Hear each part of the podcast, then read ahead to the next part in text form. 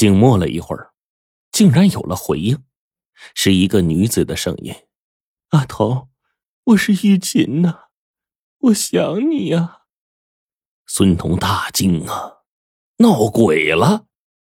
这声音确实是病死的妻子玉琴发出来的，不觉悲伤回答道：“玉琴，我对不起你呀，为了收回吴家大宅，活活让你病死，哎，我有罪呀！你莫要再来烦我了，让我睡个安稳觉吧。”女鬼。又悲泣的说：“阿童，过去的事我不怪你，也不怨，只是放心不下儿子。阿童，五百万不肯卖掉老宅，你留着这个老宅什么用啊？你真狠得了心呀！我求你把老宅卖了，救救阿龙。”让他传宗接代，你死后，我和你都要靠他烧钱呀。孙彤是伤心落泪呀，他何尝不想让儿子过上好日子呢？可是这吴家老宅万万不能卖，他要守着老宅，一直到闭上眼睛。就这样。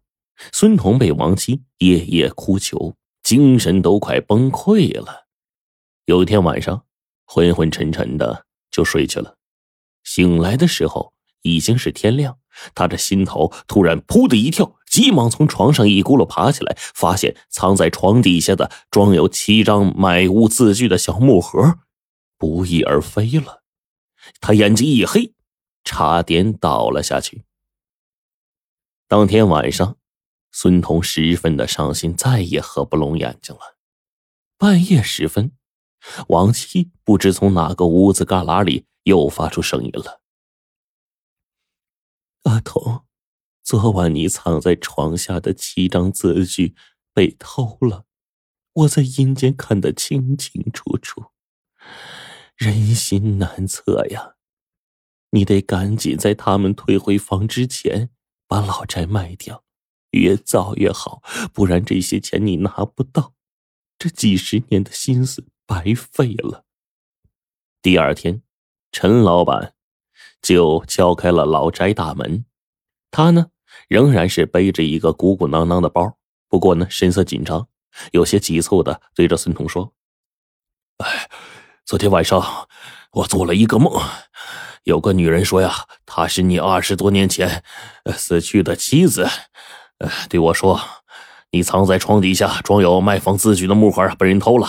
为了让你儿子过上好日子，求我赶在那些再来闹退房的人之前把老宅买走。钱呢，我再加上一百万。老人家，这真的是你最后一个机会了，不能犹豫了。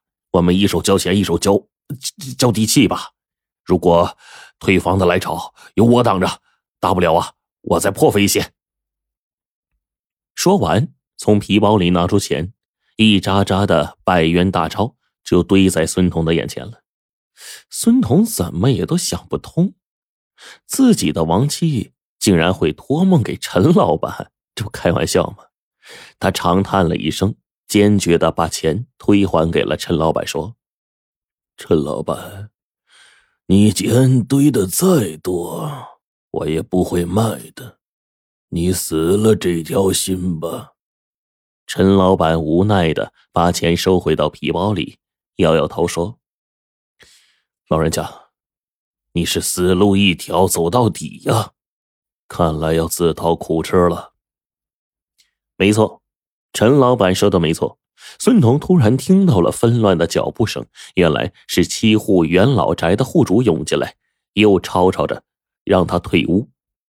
孙彤呢，已经拿不出买屋的字据了，一脸的痛苦。这个时候，有人冷笑一声，责问道：“哼，孙彤，你若是不肯退屋，那就把当初的字据拿出来，让我们看看。说不定那字据假的呢。如果是真的，我们马上就走。”孙彤哪里还拿得出字据啊？没有字据，就意味着这屋子只好退回去了。老人这一生讲究一个“诚”字，他的脸抽搐了一阵，最后万般无奈的点了点头。很快，陈老板根据他们各户老宅的面积大小开出了价格，大的七八十万，小的二三十万。不过呢，陈老板说钱呢要等老宅搬迁之后一起付清，因此他们要钱还得让孙彤卖出他那一份老宅，否则的话，他买下老宅怎么整体搬迁呢？大家急着要钱，又团团的围住了孙彤，逼着他把剩下的老宅卖给陈老板。孙彤抬起了头，呆呆的看着只属于他的那一份老宅，从昏黄的眼睛里面滚出了两行泪珠啊！剩下的一份，我就是死也要留着。陈老板一看这形势，心中大喜。嘿，你个老头，就算长了三头六臂，你也顶不住七户急着要钱的山民呢。过了三四天，这些急着要钱的几户山民再来纠缠孙童的时候，他们突然发现，从老宅大门里面伸出了一杆乌亮的猎枪，不由得一惊啊！他们都知道，老人年轻的时候为了生计，为了收买吴家老宅分出去的屋子，他是一面种地，一面进山打这些小猎物，剥下了皮毛去卖。因此，就练就了百发百中的枪法。看来呀，他们硬要闯进老宅一步，老人就会拼命。命和钱比，那毕竟命比钱重要啊！吓得一个个也不敢上前了。这个时候，陈老板又来了，看到这一幕，心头也是一惊，硬着头皮就跑上去了，对着孙彤就大声的警告：“你别乱来啊，要坐牢的！”他就看见老人把这个猎枪往后缩了缩，以为是自己的话威慑到了对方，于是大着胆子跑上前一步，正要开口呢，就听“砰”的一声，老人愤怒的扣动了扳机，一颗猎枪子弹正好把飞过大门口的一个鸟就给打下来了，不偏不倚，噗的一下落在陈老板的跟前陈老板吓得脸色煞白，直往后退呀，哆嗦着喊：“这这这这！”孙老头，你你你敢你敢开枪你？